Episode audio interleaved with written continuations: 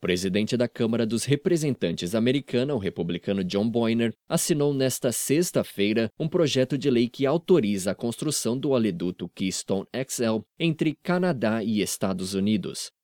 Barack Obama anunciou que apresentará seu veto porque considera que a iniciativa legislativa busca abreviar o processo normal de autorização presidencial.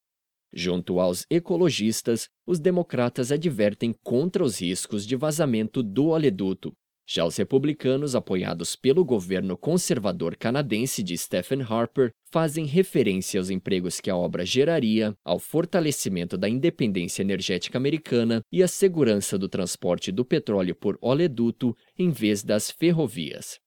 Keystone XL teria 1.900 quilômetros 1.400 deles em território americano, que seria uma versão menor do oleoduto Keystone original. Teria uma capacidade 40% superior à do original para transferir petróleo obtido das areias betuminosas de Alberta, no oeste do Canadá, até Nebraska, centro dos Estados Unidos, de onde seria enviado às refinarias do Golfo do México através de uma rede de oleodutos já existente.